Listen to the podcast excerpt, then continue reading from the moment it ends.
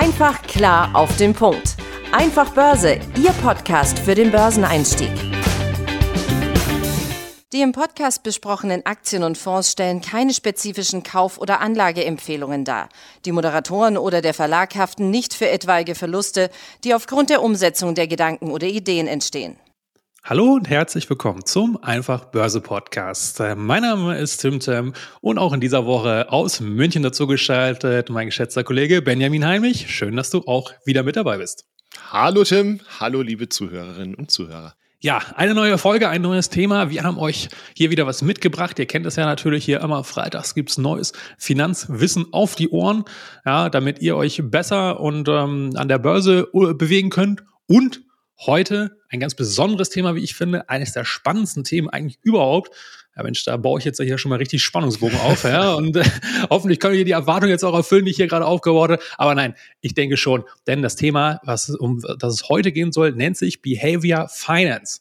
So, was genau ist das überhaupt? Ähm, wie können wir das gebrauchen und warum ist das auch abseits der Börse unfassbar interessant aus meiner Perspektive auf jeden Fall, sich damit mal ein bisschen zu beschäftigen zumindestens. Ja, da kann man nämlich jede Menge ja, über sich lernen, über die Welt da draußen und deswegen ist dieses Thema zu spannend.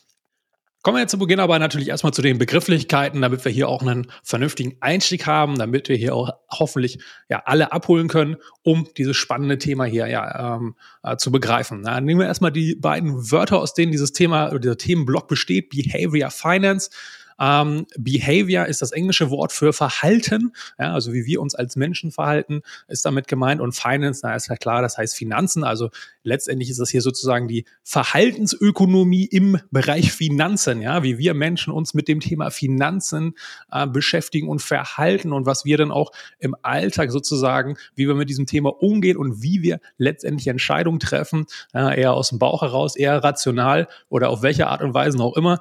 Das sind alles ähm, Themen, auf die wollen wir jetzt heute ein bisschen näher drauf eingehen, um euch da ein bisschen abzuholen. Und deswegen ja, versteht ihr jetzt auch so ein bisschen ähm, hoffentlich jetzt schon, warum dieses Thema so spannend ist. Äh, denn da kann jeder ja, was über sich selber lernen letztendlich und damit auch wieder bessere Entscheidungen treffen. Nicht nur an der Börse, sondern auch in ganz anderen Lebensbereichen. Ja, kommen wir jetzt noch mal ein bisschen äh, zur Begriffsdefinition. Äh, was jetzt die Wörter im Einzelnen heißen, habe ich jetzt aber schon mal gesagt. Aber letztendlich noch mal diese Behavior Finance. Ja, ähm, damit werden die menschlichen Denk- und Entscheidungsprozesse gemeint, die von psychologischen Faktoren und Heuristiken, also Heuristiken sind sogenannte Faustformeln umgangssprachlich, kann man das auch äh, bezeichnen. Ja, die sind dadurch geprägt äh, und so uns letztlich zu irrationalen Verhalten äh, führen können oder verleiten können. So, das ist sozusagen mal eine, eine mögliche Definition, ähm, wie man das jetzt genauer beschreiben könnte. So, das heißt letztendlich diese Behavior Finance, ähm, die, das ist ein sehr, sehr ähm, ja, schnell wachsender Bereich, weil er eben so interessant ist und weil halt auch mehrere wissenschaftliche Disziplinen dort zusammenkommen. Ja, und den gibt's halt auch noch gar nicht so lange. Ähm, was wird hier nämlich genau untersucht? Ja, nämlich letztendlich die Auswirkungen menschlicher Emotionen. Das ist ja ganz wichtig, schon mal ein wesentliches ähm, Bestandteil, die menschlichen Emotionen kognitive Verzerrung, also wenn wir Trugschlüsse gedanklich auferlegen, ja, und welche Verhaltensweisen letztendlich daraus dann auch in finanzieller Hinsicht ähm, äh, zu verstehen sind, beziehungsweise wie die letztendlich getroffen werden. Ja, das ist sozusagen die Behavioral Finance, ähm, die sich dann, wie der Name ja schon sagt, speziell jetzt auf dieses Finance-Thema äh, konzentriert. So, das heißt, hier kommen Disziplinen aus der Psychologie, aus der Wirtschaftswissenschaft und natürlich auch aus den Finanzwissenschaften zusammen, also verschiedene Themengebiete, die möglicherweise jetzt in der Regel sonst nicht sozusagen eng miteinander arbeiten, aber hier wird ganz genau, ganz bewusst sozusagen alles drei und noch mehr sozusagen mit einbezogen, um letztendlich ja was eigentlich zu tun. Naja, das Problem oder beziehungsweise woraus das Ganze eigentlich auch entstanden ist, äh, ist ja, wir kennen alle von Markowitz, wir hatten auch schon mal drüber gesprochen, beispielsweise hier die Hypothese der effizienten Märkte. Ja, also das heißt, der Mensch, der handelt immer rational, ja, der macht immer genau das äh, logisch Richtige und zu jedem Zeitpunkt das logisch Richtige. Und die Märkte da draußen äh, an der Börse sind immer effizient. Ja, ähm, gut. Aber wer da draußen von euch auch schon ein bisschen länger als zwei, drei Tage an der Börse unterwegs ist, weiß, dass es da regelmäßig zu Übertreibungen kommt, in beide Richtungen, nach oben und nach unten. Ja, das heißt, dieses Konzept, diese Theorie, die mal aufgestellt worden ist, äh, die ist doch ja, würde ich mal sagen, mindestens verbesserungswürdig. Das heißt, äh, da können wir vieles nicht mit erklären, was wir in der Praxis sozusagen erleben. Und daraus ist letztendlich ja diese Behavior Finance äh, entstanden, weil diese Behavioral Finance letztendlich ja dieses ganze Verhalten der äh, effizienten Märkte und des rationalen Menschen in Frage stellt. Ja, und das will natürlich hier auch den Beweis dafür liefern, wie genau das überhaupt funktioniert. So, aber was genau äh, ist jetzt überhaupt dieses menschliche Verhalten, beziehungsweise wie können wir das erstmal grob kategorisieren, damit wir das auch erstmal praktisch verstehen? Genau, die Besonderheit, also wer diesen Begriff oder diese, diesen ganzen Bereich besonders geprägt hat, ist der Wirtschaftsnobelpreisträger Daniel Kahneman, der im Prinzip mit dem Konzept der zwei Systeme berühmt geworden ist. Also dieser Herr Kahneman, wie aber auch andere Forscher, die unterscheiden zwischen zwei Denkmustern. Wir haben auf der einen Seite das Unterbewusste und auf der anderen Seite ein bewusstes System. Ähm, um dem Ganzen praktisch so ein bisschen die, Wert, den, die Bewertung zu nehmen, hat Herr Kahneman das System 1 und System 2 genannt. Und das schnelle System, das ist im Prinzip das Unterbewusste und das langsame System, das ist das Bewusste.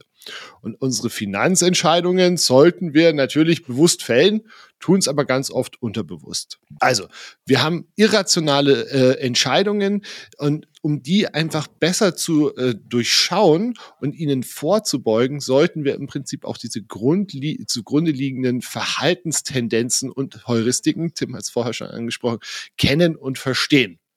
Machen wir das Ganze an einem konkreten Beispiel aus dem Alltagsfest. Also, wir stehen in einem Lebensmittelgeschäft und brauchen Joghurt. Und vor uns stehen zwei Becher, die sind im Prinzip komplett identisch, also gleiche Farbmuster, gleiche Geschmacksrichtung und so weiter und so fort. Und auf dem einen steht, dass es ein 96,5-prozentiger magerer Joghurt wäre und der andere steht 3,5 Prozent Fett. Jetzt, wofür entscheidet man sich? Also ich fände es schon mal grundsätzlich bedenklich, wenn da so, so viel mager. Ich habe eine Leitunverträglichkeit, ich würde definitiv den Fetten nehmen. Aber äh, anderes Thema. Also, es beinhaltet ja beide, beide faktisch das Gleiche. Trotzdem ist es nachgewiesen, eine große Mehrheit wählt den Joghurt, der einem mager verspricht. Ähm, eine Antwort äh, aus der Psychologie ist dann praktisch, dass unser Entscheiden und unser Handeln von kognitiven, also wahrnehmenden Prozessen beeinflusst wird. Und diese sind dann eben nicht immer logisch und rational, sondern von psychologischen Verhaltenstendenzen und sogenannten Heuristiken, also verinnerlichten Faustregeln geprägt. Ja, ganz genau. Und wie wichtig das letztendlich auch ist, jetzt denkt man ja erstmal, ja, Moment, aber ähm, was soll ich jetzt damit anfangen, beziehungsweise was bringt mir das denn eigentlich, beziehungsweise was hat die Biologie möglicherweise da falsch gemacht, äh, dass wir jetzt sozusagen so dumm in Anführungsstrichen durch die Welt gehen. Ähm, das hat natürlich einen, einen ganz besonderen Grund, der auch extrem wichtig ist. Und deswegen kann man hier nicht per se sagen, das eine ist gut oder das andere ist schlecht. Nämlich, man muss sich einmal hier vergegenwärtigen, und das ist halt ganz wichtig zu verstehen jeden einzelnen Tag, den wir hier auf der Welt unterwegs sind, treffen wir am Tag mehrere zehntausend einzelne Entscheidungen alleine dieses Beispiel mit dem Supermarkt könnt ihr euch ja mal kurz gedanklich überlegen, vor wie vielen Produkten ihr da steht. Ja, selbst wenn ihr noch fünf Sachen auf der Einkaufsliste habt, ihr trefft da eine gigantische Anzahl an Entscheidungen, weil es gibt dort nicht nur ein Joghurt und nicht nur ein Shampoo, ja, sondern Dutzende und ihr müsst zwischen all diesen wählen und dann könnt ihr zum Beispiel eine Heuristika haben, aha, ich kaufe immer den gleichen, na, um diesen Prozess halt sozusagen zu beschleunigen und halt nicht auf das langsame und schwerfällige System 2, dieses äh, Bewusste zurückzugreifen. Ja. Ähm, und deswegen ist es auch so schlecht, beispielsweise mit Hunger einkaufen zu gehen, weil dann das äh, Unbewusste übernimmt und man dann alles reinhaut, ohne darüber nachzudenken, also in den Einkaufswagen wirft, äh, was man jetzt eigentlich vielleicht gar nicht wollte, ja. Aber da vielleicht mal kurz hier äh, entsprechend ähm, am Rande. Das heißt, wir brauchen ganz dringend diese Heuristiken, diese Faustformeln, äh, weil wir sonst komplett überfordert werden in unserem Alltag, der ja auch noch immer schneller wird. Ja, das war ja äh, schon vor Jahren so, wo es auch noch nicht Social Media und diese unfassbare Informationsdichte im, im Internet gab. So, also diese sogenannten Heuristiken, ja, also diese individuell oftmals unbewussten Faustformeln ha haben wir alle und die helfen uns dabei, die sind ganz, ganz wichtig, ja, äh, uns entsprechend entscheidende Bauch- und Emotionsgetrieben äh, hier letztendlich zu bewegen, was in den meisten Fällen ja gar nicht so schlimm ist. Ja, aber halt eben im Finanzkontext kann das natürlich hier zu entsprechenden ähm, Problemen führen. So. Doch was haben halt letztendlich so eine Verhaltenstendenz mit Finanzen zu tun und welche Fallstricke gibt es da eigentlich? Weil das ist jetzt ja sozusagen ja eigentlich der Kern, wo wir darauf hinaus wollen, ja, mal abgesehen von diesen allgemeinen alltäglichen Sachen, die sind natürlich auch unfassbar interessant, aber wir sind ja ein Börsenpodcast und deswegen wollen wir euch jetzt hier nach diesem Intro und dem Themen, unserer Themeneinführung jetzt natürlich nochmal hier äh, genauer abholen, was jetzt das Thema Finanzen betrifft. Also, die Behavior Finance ist ein Teilgebiet der sogenannten Verhaltensökonomie, äh, die sich halt eben entsprechend mit diesen Heuristiken, mit diesen Faustformeln und irrationalen Denkprozessen von Anlegerinnen und Anlegern widmet. Ja? Und das erleben wir ja alle jeden Tag. Auch Benjamin und ich äh, haben sicherlich immer noch, oder ich kann jetzt immer noch für mich sprechen, auch hin und wieder nochmal Entscheidungen, wo man sich im Nachhinein fragt, sag mal, wieso hast du denn jetzt eigentlich diese Aktie genau da gekauft oder verkauft oder was auch immer. Ja, ähm, auch das passiert natürlich auch professionellen Anlegern äh, weiterhin. Die sind nicht davon gefeit. Aber man versucht natürlich, das möglichst schnell, möglichst äh, wenig ja, und möglichst zu reduzieren. Das ist ja letztendlich das Ziel der, der ganzen Geschichte. Und natürlich auch, ähm, sich diesem Bauchgefühl äh, möglichst selten und immer seltener hinzugeben, um entsprechend halt nicht emotional und nicht irrational dort eine Entscheidung zu treffen, die dann in der Regel äh, ähm, zu einem Problem führt, beispielsweise in einem Verlust. So, das heißt, um äh, Verzerrungen in ihrem Denk- und Entscheidungsprozess letztendlich zu vermeiden, müssen wir als Anleger uns erstmal ein Bild davon machen, was haben wir überhaupt für sogenannte Vorurteile. Im Englischen nennt man das Bases oder, oder Base, ja, und diese Heuristiken. Was haben wir denn über, dort alles im Kopf? Jeder von uns hat da hunderte, tausende von im Kopf, ja, und um euch davon ein Beispiel zu geben, damit ihr so ein bisschen erstmal ein Gefühl davon kriegt, so was sind so die typischen Sachen im Börsenkontext, haben wir jetzt ja auch nochmal drei äh, Beispiele mitgebracht. Und zwar, ich starte mal hier mit Nummer eins. Also, Beispiel. Wir haben äh, eine Aktie, die steigt an, ähm, an einem Tag um 100 Euro und am nächsten Tag fällt sie um 100 Euro. Was glaubt ihr, äh, wie fühlt ihr euch sowohl an dem ersten Tag mit Gewinn und an dem zweiten Tag mit Verlust? Ja, also in der Regel, und das zeigen halt auch wissenschaftliche Untersuchungen von Garnemann unter anderem, ja, dass dieser Verlust emotional viel stärker äh, empfunden wird als der 100 Euro Gewinn. Ja, das heißt, man müsste ja eigentlich, wenn man es ganz rational ist, nach am dritten Tag, wenn sozusagen wieder plus minus null ist, neutral sein. Aber in der Regel trauern wir sozusagen oder müssen noch den Schmerz des Buchverlustes oder, äh, oder möglicherweise des realisierten Verlustes, ja, da trauern wir viel, viel länger hinterher, als wir uns an dem Gewinn, der ja genauso hoch ist, letztendlich erfreuen. Genau. Ein anderes Thema wären dann eben diese Biases, über die Tim gerade gesprochen hat. Also wenn wir mal so in, in unsere Portfolios, in unsere Depots schauen, wo kommen denn unsere Aktien her? Dann ist es gerade in Deutschland, aber das ist ein Phänomen, das ist in jedem Land äh, sehr ähnlich, oft so, dass man häufig einen überproportional hohen Anteil an Aktien aus seinem Heimatland hat. Also das sogenannte Home Bias, also die Heimatmarktneigung. Und das ist natürlich, wenn man ein äh, breit diversifiziertes Portfolio hat, was ja insbesondere für, für langfristige Kapitalanlage ja das ist, was nicht nur wie immer wieder empfohlen wird, sondern auch wissenschaftlich erwiesen ist, das Sinnvollste ist, dann ist natürlich blöd, wenn man ähm, Klumpenrisiko in einem Land hat.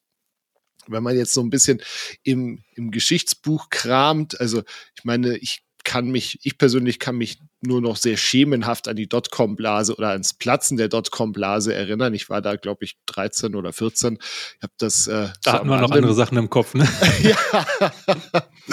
ähm, aber es gibt ja auch zum Beispiel sowas wie die Tulpenmanie in, Niederla in den Niederlanden. Ähm, habt ihr wahrscheinlich im Geschichtsunterricht mal äh, gehört, wo dann äh, Tulpenzwiebeln ähm, zum Preis von Häusern zum Teil gehandelt wurden.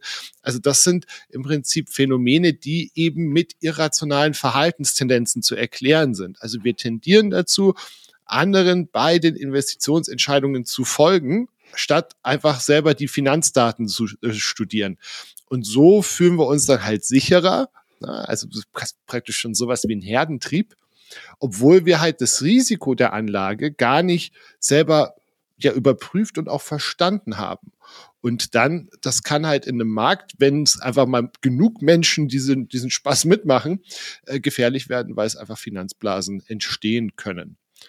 Und ähm, wenn ihr euch jetzt bei dem ein oder anderen Beispiel, das wir hier angeführt haben, ertappt fühlt, dann ähm, ist das durchaus gut so, weil jetzt habt ihr natürlich einfach auch mal eine gewisse Sensibilität für das Thema und vielleicht auch ein Verständnis oder ein angehendes Verständnis dafür, für die Tragweite und wie weit das oft auch eben über die Börse hinausgeht. Und wie heißt es so schön, Bewusstsein ist der erste Schritt und der wichtige Schritt zur Besserung. Ja, ganz genau. Und damit er halt auch nicht so einen Herdentrieb äh, auferlegt und auch so ein ganz spannendes Beispiel ja auch nochmal aus der jüngeren Vergangenheit sind ja diese ganzen äh, Reddit und Wall Street Bets Sachen. Das ist ja letztendlich genau das, was das perfekte Beispiel dafür ist. Ja, da sind ein paar Leute, die haben ein bisschen Ahnung, die äh, äh, hauen da eine Aktie raus, die steigt ein bisschen so und bewerben die letztendlich. Ja, und einmal mehr Leute springen auf den Zug auf, das Ding fliegt bis zum Mond, dann wird es eine selbsterfüllende Prophezeiung und am Ende fliegt das ganze Kartenhaus natürlich zusammen, äh, wie es bei allen diesen Aktien ja letztendlich früher oder später so war. Und das ist genau dieser Mechanismus. Ja, das vielleicht nochmal hier als kleines Extra-Beispiel aus der jüngeren Vergangenheit direkt vom Markt, wo ihr genau das eins zu eins beobachten könnt. Und vielleicht habt ihr ja sogar selber bei der einen oder anderen Zockeraktie mitgemacht. Jetzt könnt ihr da nochmal mit einer anderen Perspektive draufblicken. So hoffen wir zumindest, weil das ist ja letztendlich das, was uns weiterbringt. Kommen wir nun zum Fazit der heutigen Folge.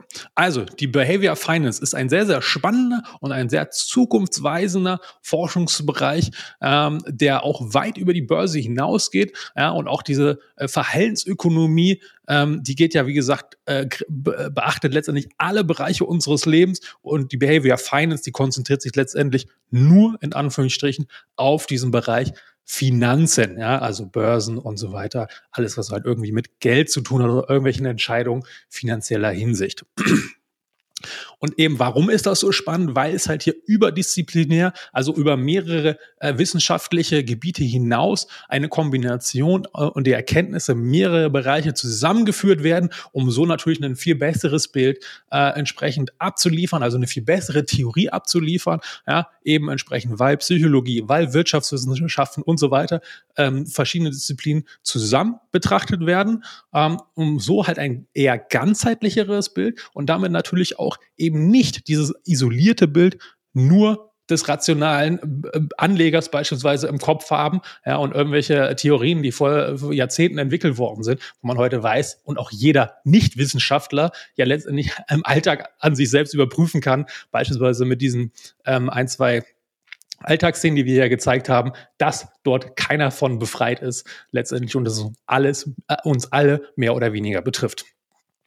Und dadurch entsteht natürlich letztendlich auch in der Praxis ein sehr viel höherer Nutzen, ja, weil wir erstmal diese theoretischen Aspekte viel besser verbunden haben, ja, und dadurch natürlich auch unsere komplexe Welt, die ja eben halt entsprechend komplex ist, ähm, auch viel besser widerspiegeln als einfache Theorien, die halt nur aus einer wissenschaftlichen Disziplin kommen. So, und deswegen wollten wir euch das Thema hier heute mal mitbringen, damit wir als Anlegerinnen und Anleger hier auch entsprechend ja was lernen können über uns selbst natürlich als allererstes, um uns selbst dann dadurch weiterzuentwickeln, bessere Entscheidungen an der Börse, im Alltag und so weiter zu treffen, ja, um letztendlich halt weniger den emotionsgeladenen, ähm, spontanen Entscheidungen aufzulegen, die halt im Finanzkontext in der Regel halt nicht so gut äh, am Ende für uns ausfallen. Ja, am Ende nicht gut ausfallen. Überleitungskönig Ben ist wieder da. äh, nicht ganz so gut ausgefallen ist äh, die Börsengeschichte von WeWork. Also ähm, wenn ihr das jetzt vielleicht nicht in der Metropole wohnt, dann ist das vielleicht kurz zu erklären. WeWork hat vor ein paar Jahren damit angefangen, überall in großen Metropolen sogenannte Coworking Spaces aufzumachen. Und ähm, das Unternehmen hat jetzt am Montag, fast auf den Tag genau zwei Jahre, nachdem sie an die Börse gegangen sind, Insolvenz angemeldet. Und ähm, das ist so der vorläufige Tiefpunkt, sage ich mal, einer ohnehin schon sehr turbulenten Geschichte. Nicht nur Börsengeschichte, davor auch.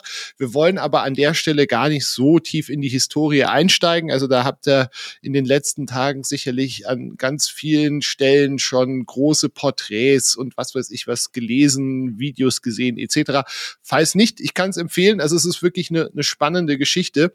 Für uns scheint jetzt eigentlich viel mehr spannend, was wir denn aus dieser Story lernen können. Und ähm, da gibt's finde ich doch ein paar Sachen, die jetzt eben nicht nur in der Rückschau und nicht nur für WeWork gelten, sondern die man sich insgesamt so ein bisschen anschauen kann, weil WeWork tatsächlich ein perfektes Beispiel für den Hype um Wachstumsunternehmen in der Zeit vor 2022 war.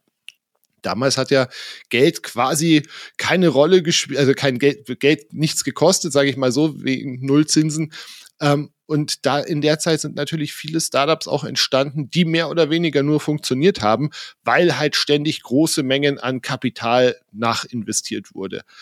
ähm, um mal so ein Gespür dafür zu geben, wie groß WeWork in der Spitze war. Also die waren in der Spitze mit knapp 47 Milliarden Dollar bewertet. Ein nur wenige Jahre altes Unternehmen, das im Prinzip dessen Gründer das geschafft hat, dieses Unternehmen wie, wie ein Technologieunternehmen bewertet zu haben und unterm Strich war es eine Immobilienbude.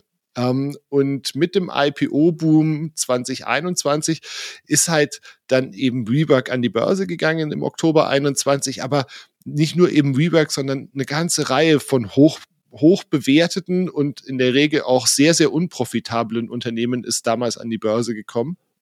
Und jetzt haben halt viele von denen Probleme, weil eben die Kurse abgerauscht sind und aufgrund der gestiegenen Zinsen, die was man so von den Zentralbanken ja auch immer wieder hört, jetzt nicht unbedingt morgen wieder gesenkt werden, es einfach schwer haben, auch neues Kapital aufzunehmen. Und dadurch könnte es natürlich in den nächsten Wochen und Monaten wirklich auch zu einer steigenden Zahl an Insolvenzen kommen. Also Klaus Schwab, die große, das große US-Haus, erwartet, dass wir eben irgendwo zwischen jetzt und dem ersten Quartal 2024 wirklich auch einen Peak, also eine Spitzenzahl an, also negative Spitze an Insolvenzen sehen könnten. Und wenn wir jetzt für uns als Anlegerinnen und Anleger gucken, Mensch, wie viele oder wohl halt wirklich viele dieser, dieser Unternehmen, die in der 2021er äh, IPO-Kohorte äh, aktuell sehr, sehr günstig aussehen, sollten wir wirklich unbedingt bei denen äh, sich näher damit befassen, bevor wir eine Aktie kaufen, nur weil sie halt eben sehr niedrig steht. Also wirklich so grundlegende Fragen, wie funktioniert das Geschäftsmodell wirklich? Oder sind diese Unternehmen vielleicht unter Umständen hoch verschuldet, weil es kann ja auch sein, dass es dir einfach aufgrund der steigenden Zinsen ähm, ein Unternehmen zerreißt. Und WeWork ist da wahrscheinlich gerade einfach die prominenteste Pleite, aber sie dürfte höchstwahrscheinlich nicht die letzte ähm, sein. Und wir alle sind leider, leider nicht Adam Newman, der WeWork-Gründer. Den habe ich mal nachgeschaut. Also Bloomberg schätzt den aktuell auf immer noch 1,7 Milliarden Privatvermögen. Der ist damals äh, kurz vor dem Börsengang oder kurz vor dem, nach dem abgesagten ersten Börsengang mit einem goldenen Fallschirm ausgeschieden, hat er sich wirklich nochmal die Taschen voll gemacht und das ist wahrscheinlich der einzig echte Gewinner der Geschichte. Ähm, ihr jetzt auch, weil ihr ein bisschen besser Bescheid wisst, worauf ihr gucken müsst, worauf ihr gucken müsst bei euch selber beim Thema Behavioral Finance. Ich hab, hoffe, ihr habt da was mitnehmen können. Sag an dieser Stelle vielen lieben Dank fürs Zuhören, Tim. Dir vielen lieben Dank für die Vorbereitung, die Zuarbeit. Ja, und ich hoffe, wir sehen uns, hören uns nächste Woche wieder. Ja, ich sage auch vielen Dank, Benjamin, hier für deine Zeit und deine Themen, die du hier mit beigesteuert hast. Wir hoffen natürlich, ähm, wie jede Woche, ihr konntet wieder euch ein bisschen weiterentwickeln, seid etwas mehr äh, wissend und könnt euch so besser und effizienter und smarter an den Märkten und auch vielleicht in dem Alltag äh, fortbewegen. Denn, wie gesagt, Behavior Finance, unser heutiges Thema, reicht ja weit, weit, weit über die Börse hinaus. In diesem Sinne, Macht's gut, hoffentlich bis nächste Woche und bis dann. Ciao. Ciao. Einfach klar auf den Punkt. Einfach Börse, Ihr Podcast für den Börseneinstieg.